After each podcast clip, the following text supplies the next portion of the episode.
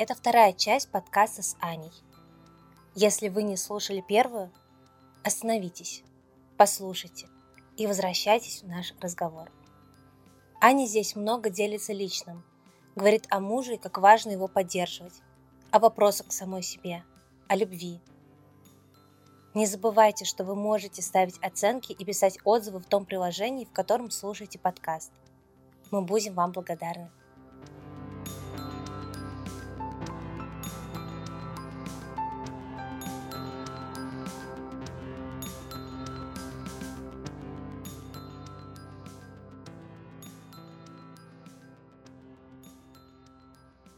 Есть ли у тебя совет для тех, кто себя собрать не может?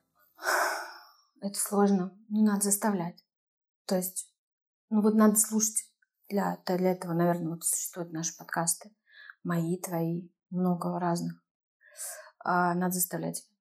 Никто, кроме тебя, не захочет. У меня, к сожалению, есть в жизни пример человека, который, который я очень люблю, но который не хочет ничего делать в своей жизни. Сидит на жопе ровно и ничего не делает. Для меня это очень большая боль, что я, э, наверное, все, что я делаю в этой жизни, я делаю для этого человека, мне кажется, чтобы он меня услышал и что-то поменял. Вот. А пока у меня не получается. Но я буду работать до тех пор, пока у меня не получится сдвинуть этот камень с места. Надо, надо заставлять себя. Потому что кроме вас никто не захочет. Ну вот, э, если я не хочу что-то делать, меня никто не заставит. Вообще. Если я сказала, что я не хочу, Просто это невозможно. Ну, хотя, ну, только вот моя дочка, если она заорет, если она запищит, вот как она умеет, я могу что-то сделать. Но так, если я глобально чего-то не хочу, это не произойдет. Поэтому только вот, ну, от желания собраться.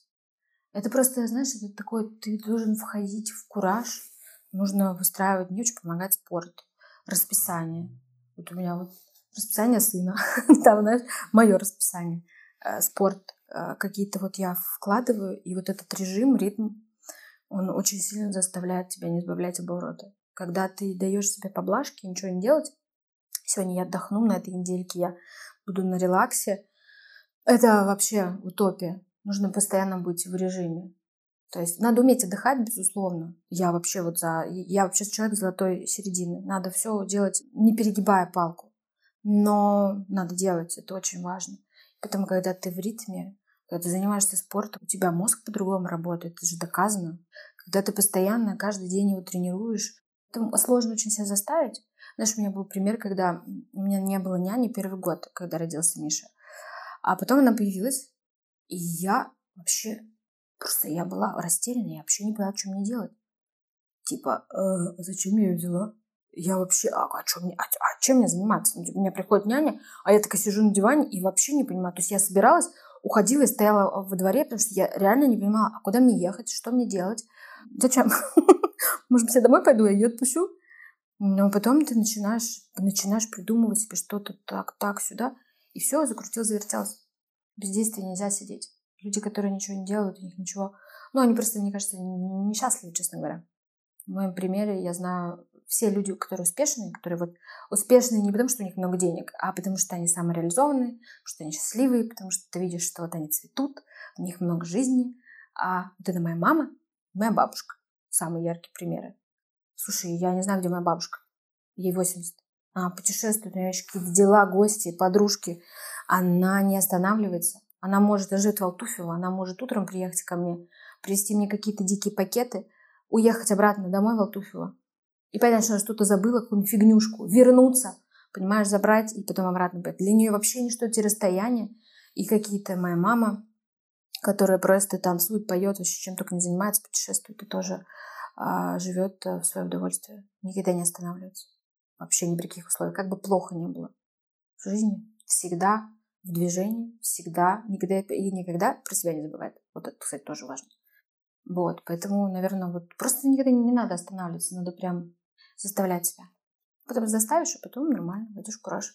Мне кажется, как так. Но у тебя всегда была установка «я буду работать», вне зависимости от того, сколько будет зарабатывать мой муж. Да, но это вообще очень важно, понимать, что мой муж всегда так думал. Для мужика ужасно, когда у него баба сидит дома. Это заблуждение. Ну, нет, есть, наверное, такие люди. Ну, мой муж, например, не такой. И его папа не такой. И как бы всегда, это на самом деле он меня, вот когда у нас появилась няня, это он меня как бы так подталкивал, типа, come on, давай, иди, иди что-то делай, хватит сидеть дома. Ну, просто потому что ты потом начинаешь понимать, что ты действительно не в обиду там всем мамам, которые сидят э, дома с детьми, либо это их выбор, либо это вынужденно, да, потому что не с кем там их оставлять и так далее. Но ты в определенный момент начинаешь не, не то, что деградировать, у тебя же круг э, сужается, и, и твоих, ну, как бы, общения, каких-то коммуникаций. Мир да, мир становится очень маленький, и ты прям, ну, реально тупеешь. Я начала понимать, что вот э, я разговариваю, о чем я разговариваю вечером с мужем? Какашки, поели, погуляли, вообще это неинтересно. Ну, это интересно только мне, что это моя насущая проблема. Я с друзьями разговариваю, понимаешь, что мне им рассказывать? Ну вот мы проснулись, поели там, сходили, погуляли в парке. Я ходила два часа, прикинь, я находила там 7 тысяч шагов. А вот я пришла, съела помидорку, сырок. Ну, как бы, и, и, конечно, есть там какие-то э, индивидуальные э, женщины, которые успевают читать, там, саморазвитием заниматься. Я ничего не успевала. Ничего. Ну, читала я книжки какие-то. Окей. Но так, чтобы стать глобально суперумной и как бы поддержать интеллектуальную какую-то интересную вообще, не то, что интеллектуальную, просто интересную беседу о жизни, я не могла, не была способна. Поэтому, ну и вообще для, мне кажется, для отношений очень важно, когда оба человека э, развиваются. Для всех отношений, а особенно если в паре есть кто-то супердеятельный, как моей, э, когда есть человек один, который никогда, ни при каких условиях не останавливается, у которого 56 идей, когда рядом с ним находится человек, который ноль, ну, типа, это немножко странно, мне интересно. Вот, и поэтому он меня подталкивал, типа, иди, работай. Ну и плюс у меня всегда работала мама, у меня всегда работала бабушка. А, и действительно, у меня никогда не было мысли, что вне зависимости от того, а, как построится наша жизнь, какое у нас будет финансовое положение, а, я всегда знала, что я буду работать. Это, это независимость, это, опять же, самореализация. Конечно, высокий доход дает возможность э, где-то больше рисковать, где-то не запариваться, будет ли у тебя какой-то финансовый результат или нет.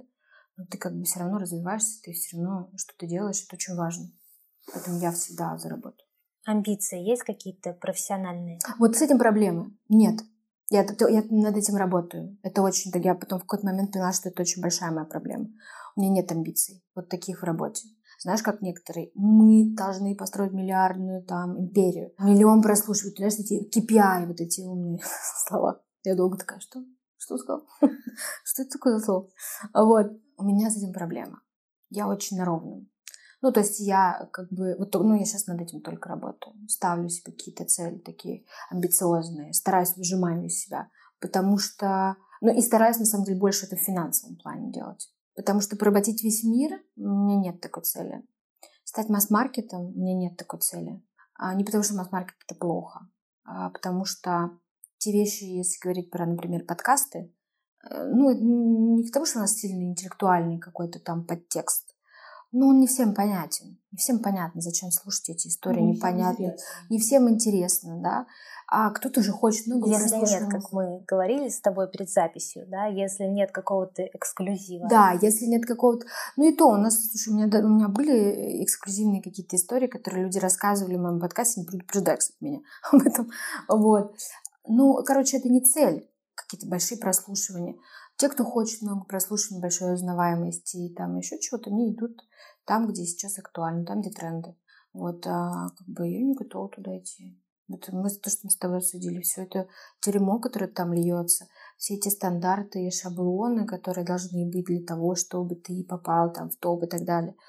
Слишком это все навязано. Мы вроде стараемся уйти, вроде как нам дают эту свободу самовыражения, а с другой стороны нас опять это возвращает в какие-то рамки, что для того, чтобы ты вышел там в тренды, тебя посмотрел много народу, ты должен сделать тот, тот, тот.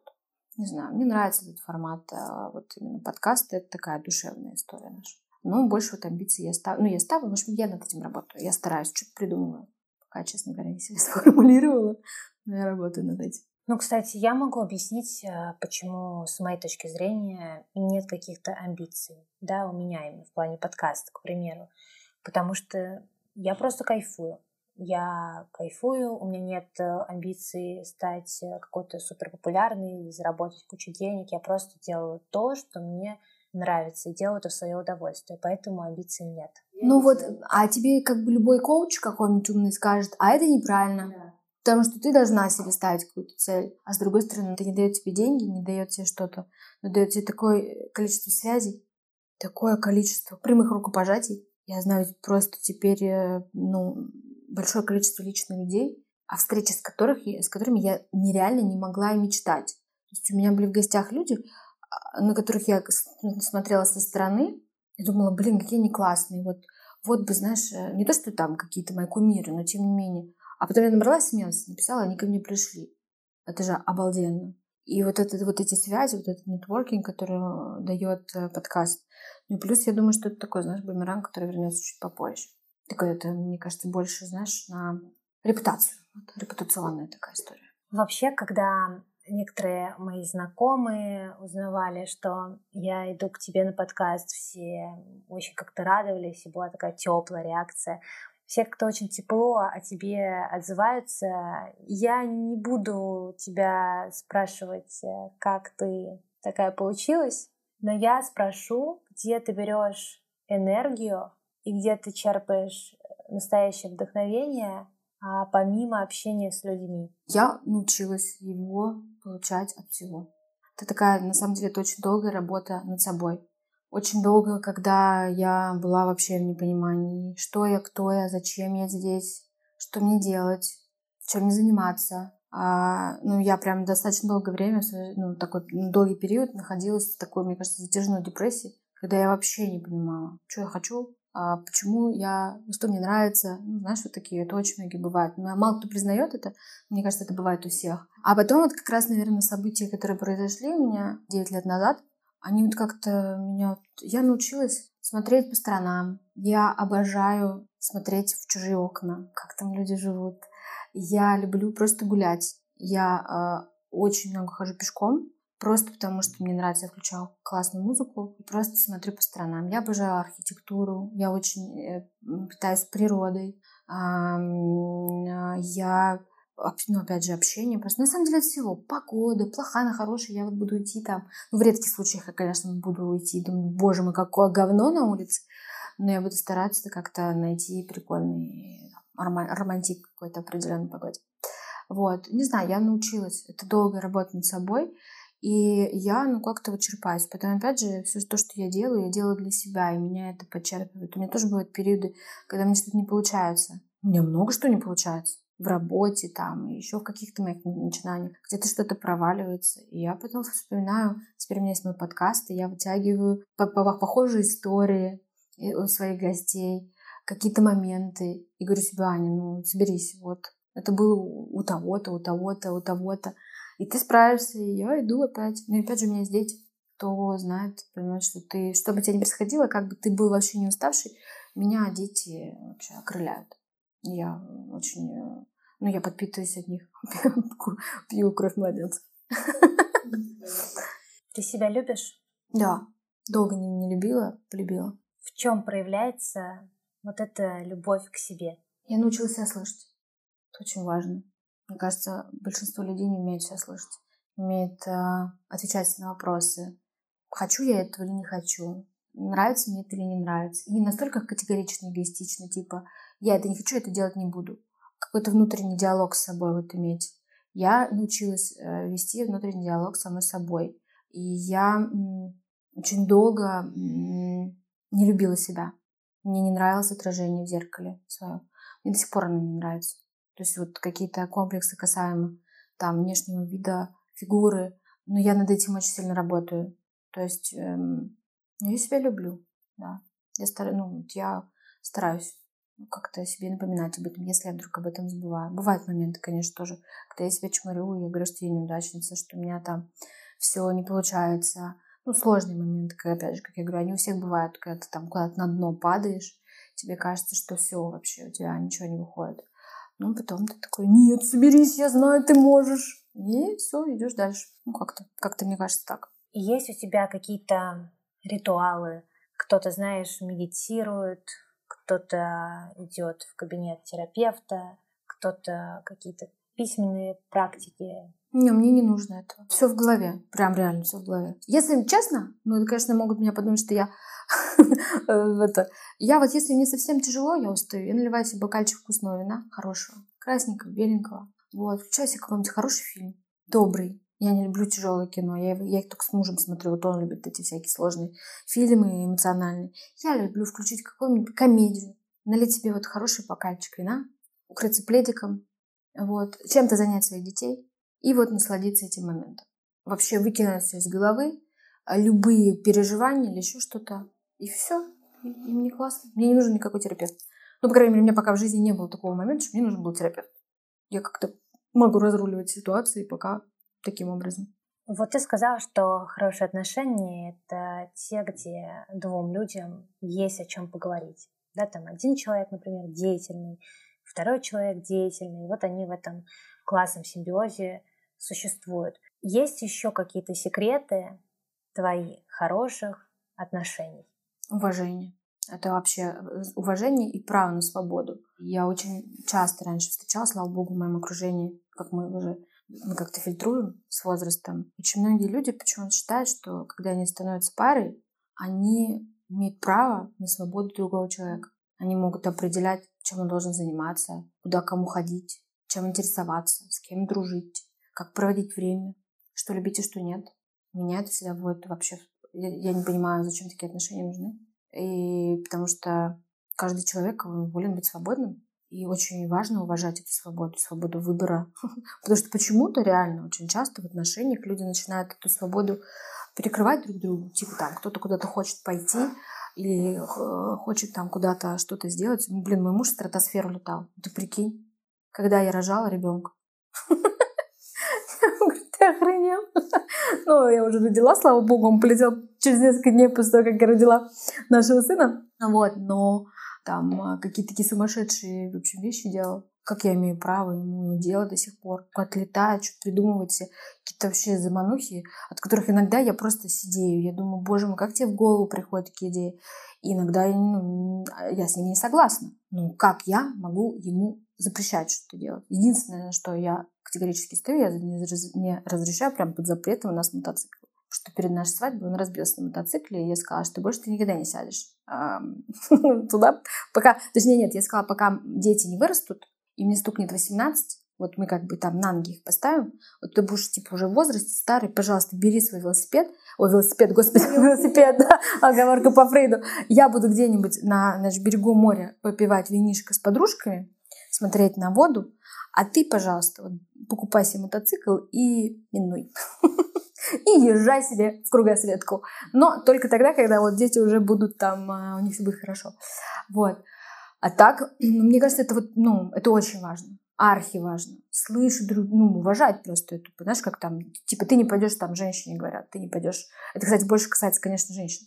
Хотя женщин тоже пресекают. Ну, нет, это, наверное, нет, это всех касается, и мужчин, и женщин. Ну, любит там, типа, ты туда не пойдешь, там, ты сюда, ты сюда, вообще, что за фигня такая?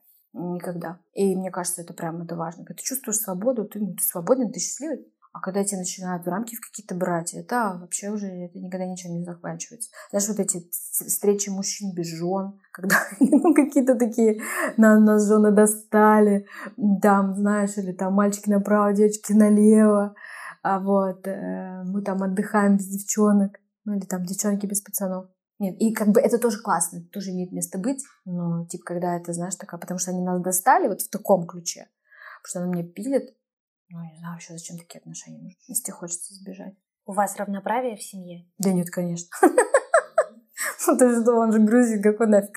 Нет, я отстаиваю. То есть нет, знаешь, ну, конечно, а, у нас какие-то критичные э, отношения, но Конечно, у меня муж грузин. И как бы в любом случае я принимаю то, что мужчина в семье, как бы он имеет, э, он мужчина. И забирать у него право вот это быть мужиком я, не, я вообще не готова. И не хочу. Я в своем сыне воспитываю мужика настоящего, а не какую-нибудь мямлю. А еще подумать, что я как-нибудь его там воспитываю не так. Ну просто мужчина должен уметь принимать решения, э, сказать последнее слово, знаешь, вот это вот но мы, кажется, друг друга слушаем, мы вырабатываем вот это вот, выработали какое-то общение, ну, когда мы общаемся, садимся, обсуждаем, если мы не согласны, то мы обсуждаем. Но в любом случае, конечно, мужчина есть мужчина. И мне это очень нравится, я это обожаю. Мужик должен быть мужиком. Мне это прям м-м, хорошо. Он к тебе прислушивается? Да, да. Ну, если какую-нибудь фигню не говорю. Если я говорю какую-то фигню, говорю, Ань, иди. Иди туда. Да. Ну, Гоша прислушивается. Я знаю, что подумала, ты говоришь, воспитывала сына мужиком.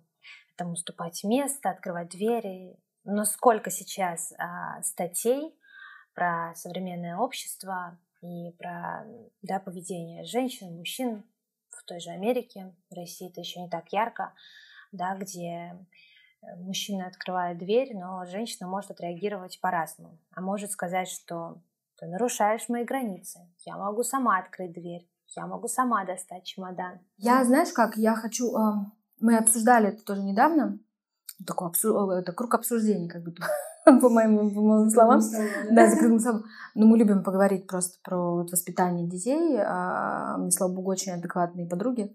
Мы в нормальном ключе это все обсуждаем. И а, я а, в целом хочу в своих детях воспитать возможность, ну, умение быть лояльным и вообще уметь подстраиваться под ситуацию.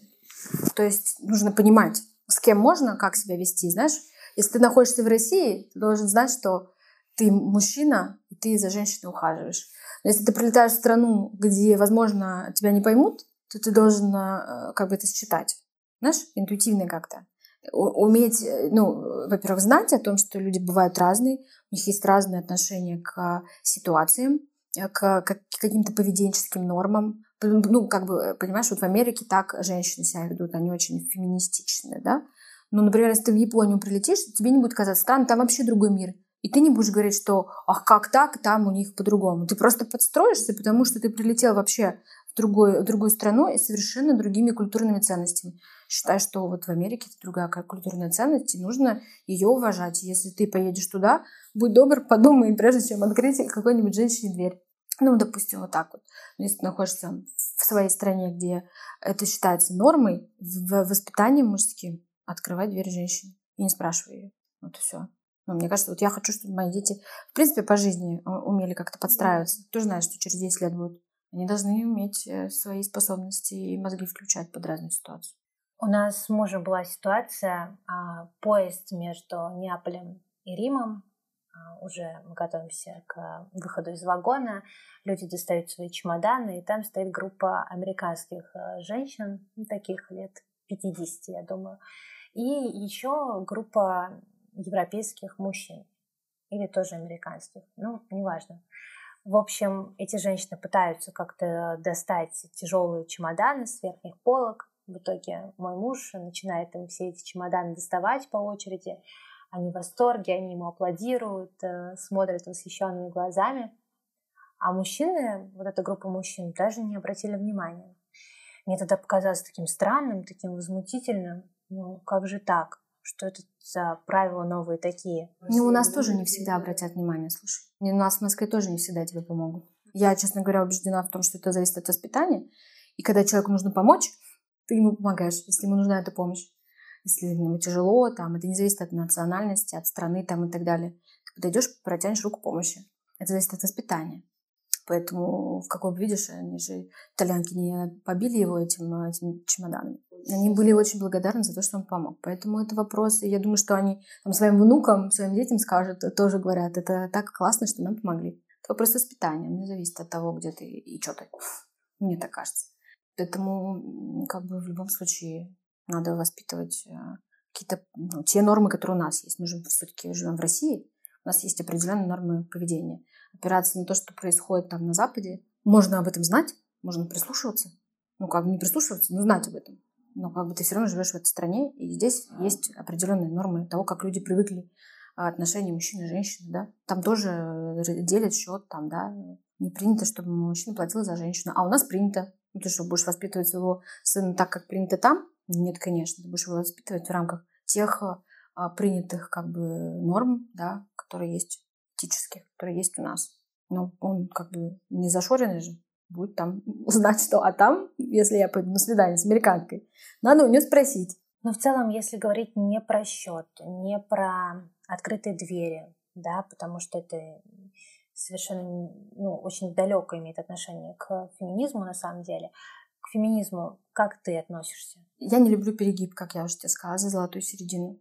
Безусловно, борьба за права женщин, то, что женщины а, в нашей стране ущемлены в своих правах, ну, это как бы факт. Поэтому у меня... Я не считаю, что феминизм — это отстаивать закон о домашнем насилии. Это не а, признак феминизма, это признак здравого смысла, мать его. Как бы, понимаешь, если я за законом, принятие закона о домашнем насилии, это говорит о том, что я нормальный человек, который хочет жить в нормальном обществе, где женщины не убивают дома, детей не калечат, потому что ты там, ты типа сама решила с ним жить. Мы не в каменном веке живем. Поэтому ну, я, я не думаю, что это привле... мое проявление феминизма. Я за равные права вот в таких вот в законе, знаешь, перед законом, в защите как мужчины, так и женщины. Ну, вот. Наверное, какие-то там, типа, не брить подмышки, а ходить там грязный и так далее. Нет, мне это не нравится. Это просто, типа, не гигиенично. Поэтому в этом а, каких-то феминистических напевах я не, не, уверена, что я поддерживаю. А вот ну, такие вещи, мне кажется, это не феминизм, это здравый смысл. Знаешь, мне недавно рассказали, что в Греции, к вопросу о домашнем насилии, в Греции, когда жена хочет уйти от мужа, она приходит там в определенное место, ей дают квартиру, чтобы на определенный срок. И она есть э, с ребенком, без ребенка, неважно.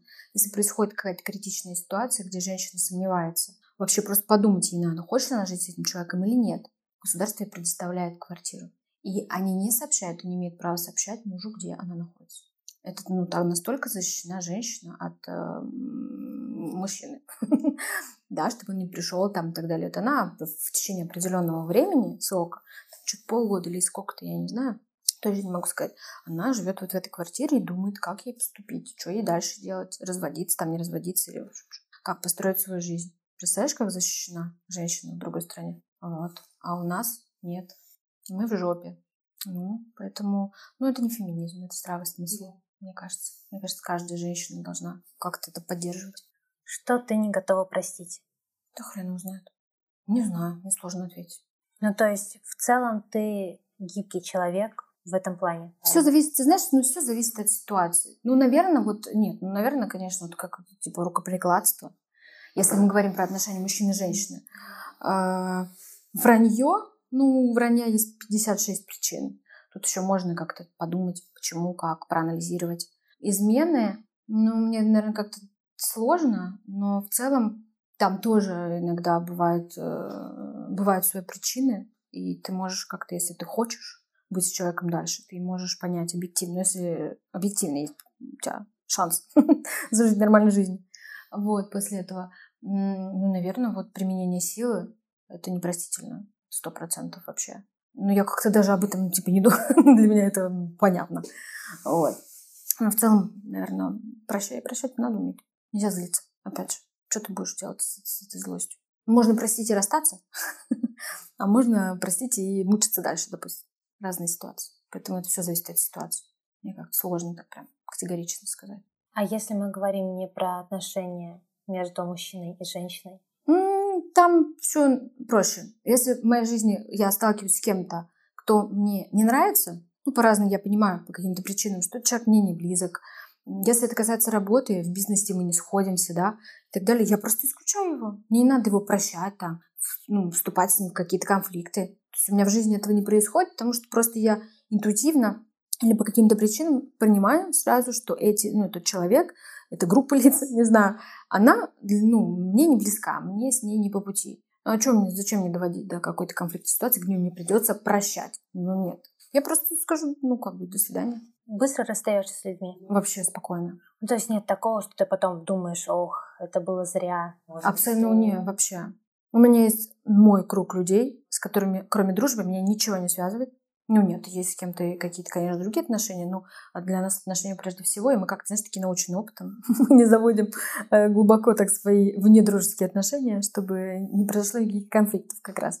А так, что люди, которые ко мне, у меня появляются в жизни, это в основном связано с работой. А что мне с ними делить? Ну, не понравилось, не пошли, ну, не стали вместе работать. То есть, как бы я не довожу до каких-то конфликтов. Нет, нет, ну, не понравилось, все не мой человек. Мне кажется, это нормально. Нельзя всем, знаешь, меня, мне вообще, я поняла, мне не нравятся люди, которым пытаются всем нравиться. Знаешь, такие есть э, ну, особенно ты все-таки работаешь в такой медийной площадке, ты понимаешь, вот есть люди, которые со всеми дружат. Меня это вообще вводит в ступор. Я не понимаю, как можно со всеми дружить. Ну, то есть вот это вот ты всех любишь, ты со всеми друзья, а тебя все любят. ну, вот меня просто, вот это ты со всеми дружишь, у тебя 567 друзей. Меня, это вот, меня это вообще сразу так. Я когда вижу таких людей, не то, что они не... Ну, мне это, это не искренне. Я верю реально, что невозможно э, дружить и любить всех. Ты можешь любить, вообще искренне любить только своих детей, без, э, вообще без оглядки. Я, я убеждена, без оглядки на сто процентов мы любим только своих детей. Даже не партнеров, даже не мужчин или женщин, даже не родителей. У нас бывают с родителями, ну, как бы стро, стро, э, сложные отношения. Ты не, ну, я, я знаю такие, такие случаи, когда люди не любят своих родителей. Ну, так вот произошло. Но при этом, если следовать твоей логике, то родители все равно... Да, ну, родители, да, да, абсолютно. То есть, как бы ты любишь только своего ребенка. Все остальное это такая второстепенная любовь. Безусловно, в моем случае только к моим детям. Все остальное такое вторичное, оно так, такое. Оно, ну, это любовь. Это крепкое тоже, ну, безусловно, только к детям. Дальше это такое, как бы уже любовь, но второстепенная. вот. А дальше я никого не люблю. Попасть в круг тех, кого я люблю, там, да, это очень сложно. Остальным мне нравится. Кто-то мне нравится, кого-то я уважаю, кто-то, ну, вот мне симпатичен, да. Но вот так вот любить, знаешь, когда тебе пишут «любимая», когда ты виделась два раза, меня вообще это вышибает. Я такая, типа, э, что? Почему, почему я твоя любимая?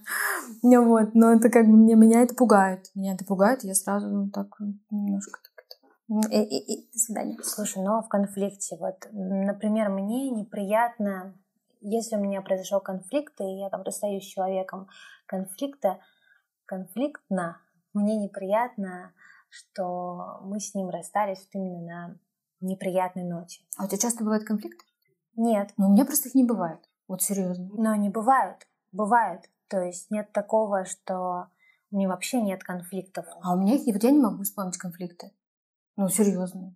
То есть, ну, или, может, для кого-то это конфликт, а для меня это просто, ну, для меня это, ну, типа, ничего. То есть, если, например, опять же, если какие-то возникают спорные вопросы, это касается работы. Но для меня это не конфликт, это решение э, рабочего вопроса в пользу одного или другого, или просто прекращение как бы работы. Но я ни с кем не, вступаю в конфликт. Ну, в моем понимании конфликт это же там, например, разговоры на повышенных тонах, какие-то там взаимооскорбления, выяснение отношений. Вот это конфликт. А я, ну, не вступаю ни с кем в такие, ну, не довожу до такого. Поэтому, честно говоря, у меня а, такого не бывает. Но если, наверное, гипотетически такое произойдет, да хрен знает, я не знаю, я давно не вступала.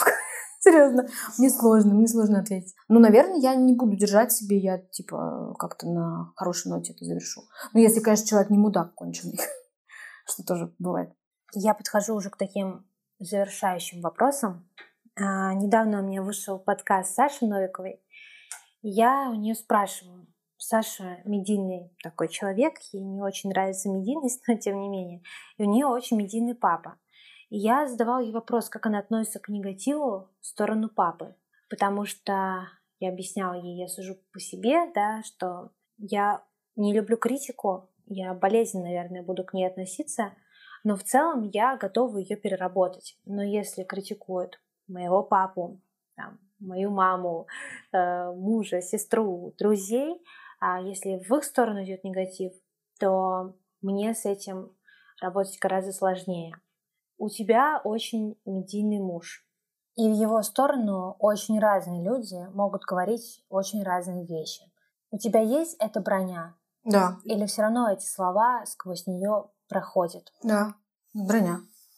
Ну, у меня бывает эм, в редких случаях я могу как-то от, э, срефлексировать. Ну, это такое, знаешь, секундное. Это же касается в основном каких-то э, комментариев э, там в социальных сетях, потому что в жизни, слава богу, никто не позволяет опять же, я окружаюсь какими-то адекватными людьми, и никто не позволяет в редких случаях какие-то комментарии в отношении моего мужа при мне, лично мне в лицо. Ну, то есть, э, я думаю, они боятся как раз, э, зная мой характер, потому что я дам отпор. Но что касается комментариев в, ну, в социальных сетях, ну, очень редко. Это что-то, знаешь, типа там ПМС. Я не знаю, ну, какое-то неустойчивое психологическое состояние бывает, когда ты тоже там на взводе. Но в целом я очень э, давно, во-первых, мы очень давно как бы вместе, мы давно в, ну, он давно достаточно да, известен и медиен, и слава богу, что, ну, во-первых, кто пишет комментарии? Ну, какие-нибудь, типа, ты там, ты страх, ну, не знаю, что там пишут, ну, гов... ну, я просто боюсь сейчас сказать что-нибудь такое, что порежет слух людям, что там пишут. Но ты же как-то, опять же, ты когда адекватен, ты вот когда э, у тебя нету каких-то комплексов внутренних, ты же на это все читаешь, ты понимаешь. Во-первых, ты понимаешь, что это неправда, да? Ну, ты понимаешь, ну, кто это пишет? Ну, уже сейчас вот э, все, это, все об этом говорят. Как правило, это пишут там маленькие люди. Или ну просто вот у людей проблемы. Я вообще, в принципе, расцениваю людей, которые хейтеров в Инстаграме, в социальных сетях, которые вот лезут своим комментарием, то люди, у которых какие-то глубокие, а, мать его, проблемы э, в голове, в душе. И они вот таким образом их выплескивают. Ну что ты с этого человека возьмешь? Ну как, как можно воспринимать это как-то, в принципе, серьезно? А поэтому я вообще, ну, давно, я не обращаю внимания. И на какие-то ну, комментарии, ну, в мою сторону я вообще никому не сдалась, никто ничего не пишет. Вот. А если пишет, то ну, я люблю посмеяться. Мне постоянно пишут, что я беременна, например. Ну, реально. Если я выкладываю какую-то фотографию, значит, а, вот в чем мне пишут, что я беременна. Слушай, я просто угораю. Очень а, резко отвечать нет. Просто нет. Ну, а как, типа, да. точки, без смайлика, без всего. Нет. Ну, просто, типа, ты знаешь, я вот ну, иногда думаю, как бы люди, почему вы так пишете? Мне, иногда смешно, иногда меня это задевает, как любую женщину. Потому что э, ты начинаешь думать, мать его, если я не таких стандартов, общих при, призна, при, признанных всеми, да, я там чуть поправилась, а может быть и не чуть-чуть, но неважно. Как бы сразу мне беременность приписываете. Ну, посмотрите вы на мой живот и подумайте, блин, у нее живот, у меня тоже живот, вот и классно. У кого-то есть живот в, этой, в, в этом мире, да, не все, плос, не все плоские, да, и не все э, как бы доски идеальные. Э, есть люди с животом. Давайте создадим сообщество. Людей, у которых есть живот. Ну, не знаю, понимаешь, я как ну, иногда я реагирую. Но в целом нет, я смеюсь. Мне смешно. Мне вот, я как-то перевожу это в такую плоскость. Если меня сильно оскорбляют, я баню просто и, и удаляю такие комментарии. Просто и все. Я помню, был очень как про живот, а, был момент, когда я поняла, что в мире не все потеряно. Это когда а, Меган Маркл, когда родила, вышла в платье, которое явно подчеркивало, что у нее еще остался живот. И я подумала, господи, слава богу, спасибо этим стилистам, а ей, кто там это вот принял такое решение, а, вывести ее в платье, где будет понятно, что она еще только вот родила. Спасибо вам потому что это доказывает миллионам женщин, что вы нормальные. И вы не должны выходить из роддома без живота. Послушай, ну опять же, какие комментарии писали, да, на, и на разных, э, в разных инстаграмах, и в разных, на разных порталах. Я помню, что я в сторис выложила эту фотографию и написала, что очень крутой шаг. И мне, удивительно, мне начали писать какие-то ужасные вещи. А что тебе писали? Ну, вот одна девушка, женщина, не знаю, у нее закрыт профиль, естественно, разумеется, написала, что она не понимает, зачем нужно было выходить в таком виде, что это что-то ненормальное, что-то неестественное. И... А вот у нее такого не было, например. Молодец, классно, радуйся. Будь счастливой. Да. Но это, ну, может быть, у нее и было просто. Она не хочет этого признавать. И очень много было на некоторых ресурсах, да, странные реакции. Ну, это, ну, это вот, ну, не знаю. Я, я, честно говоря, я порадовалась. В моем окружении, я помню, что когда я выложила э, это у себя в сторис и порадовалась тому, что наконец-то мы видим настоящую женщину, я рожала два раза. Слушай, я когда выходила, что первый раз, что второй, как будто я не рожала. Нет, ну, конечно, там что-то спало, но, знаешь, там у меня живот что-то рожал, как бы, и, и я явно не вышла там, знаешь, как Оксана Самойлова а, после того, как она выходит из, из, из родом. Нет, это круто. Надо радоваться за Оксану и за то, что у нее такая способность рожать и выходить как модель. Это, ну, просто надо радоваться, что у человека так есть. Ну, это значит, что ты, нет, ты, у тебя такого нет. И это не значит, что ты какой-то, какая-то недоделанная. Понимаешь?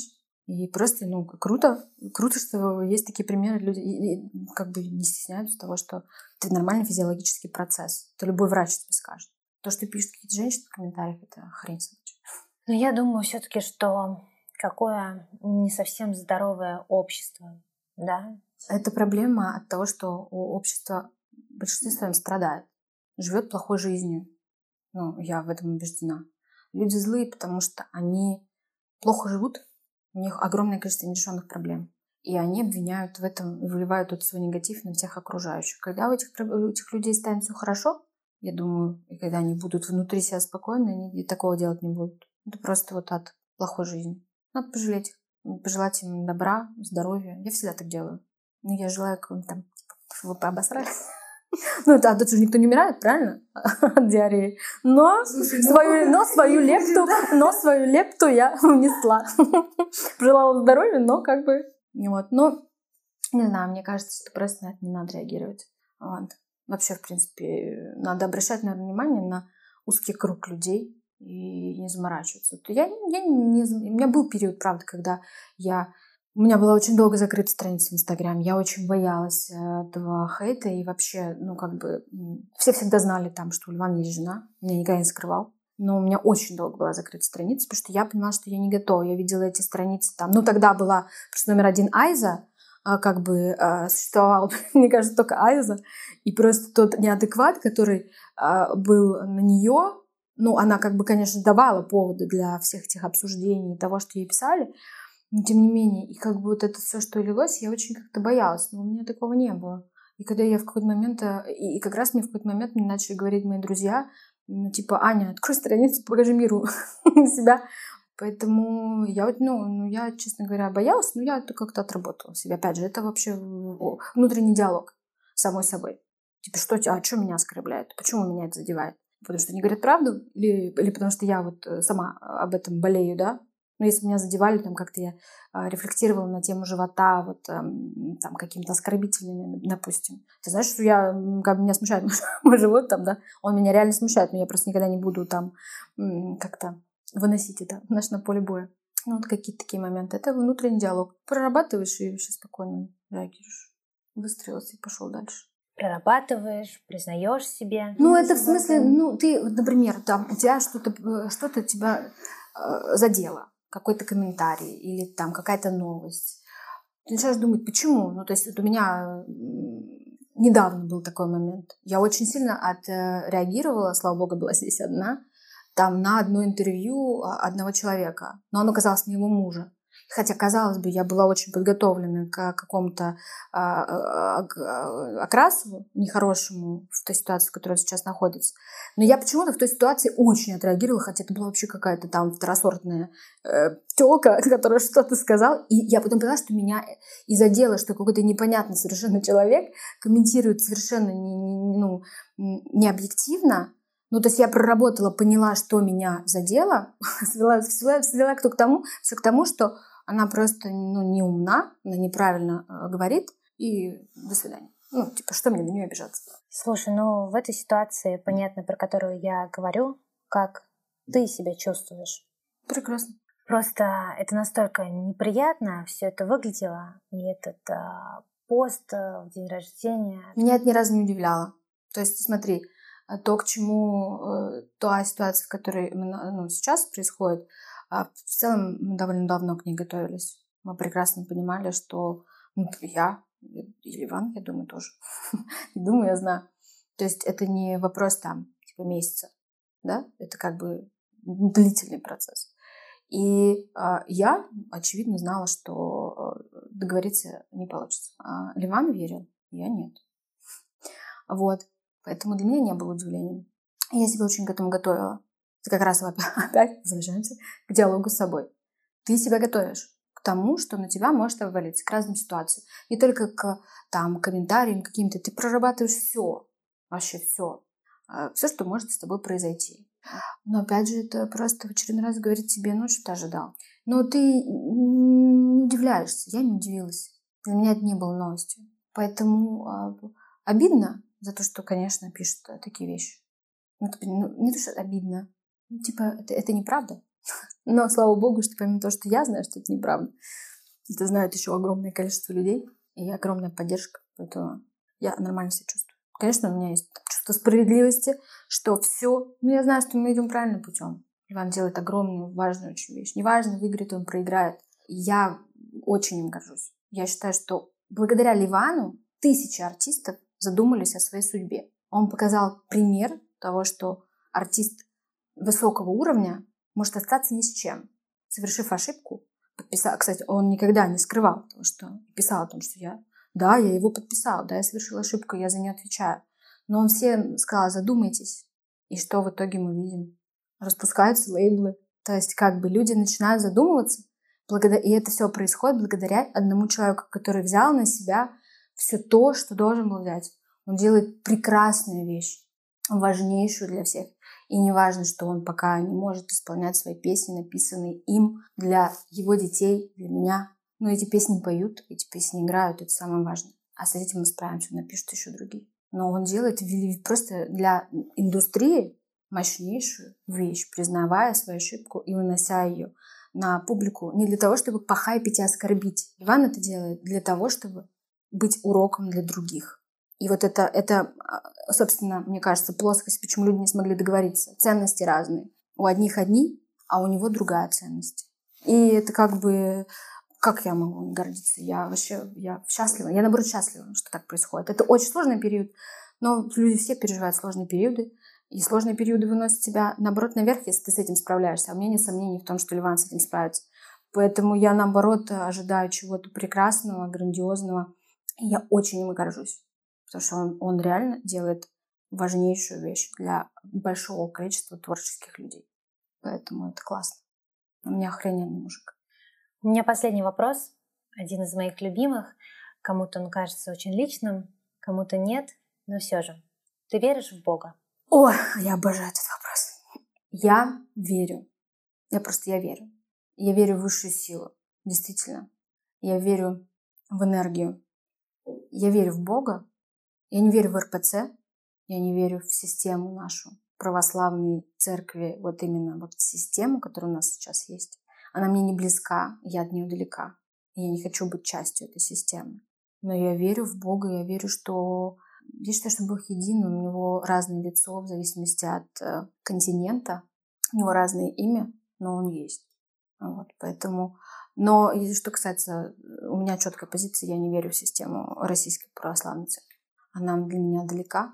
Как на самом деле в католическую. Ну, вообще, я ни в какую систему не верю. Я могу... Да, да. Я могу зайти в любой храм, если мне надо туда. Но, как правило, мне даже, честно говоря, туда не надо.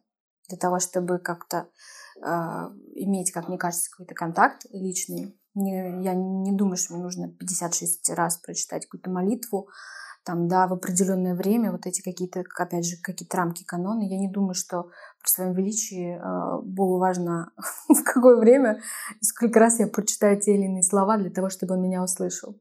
Вот это моя такая позиция. Но высшие силы есть точно. Ты часто обращаешься к Богу? Нет.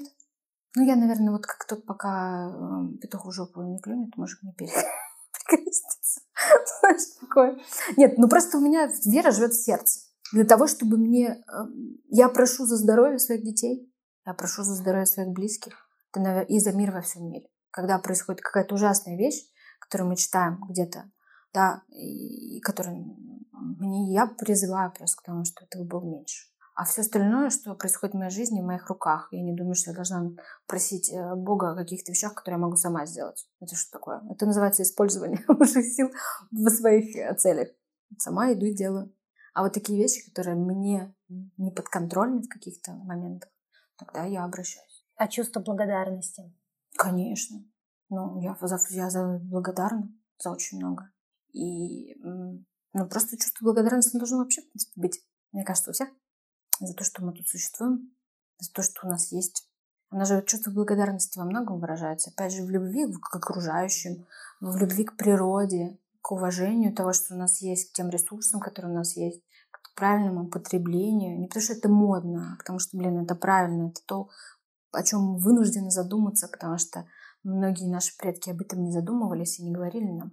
Но мы же все-таки уже обладаем, опять же, большим количеством информации, примеров. Мы видим, что происходит там с нашей планетой. Например, нельзя оставаться равнодушным к этому.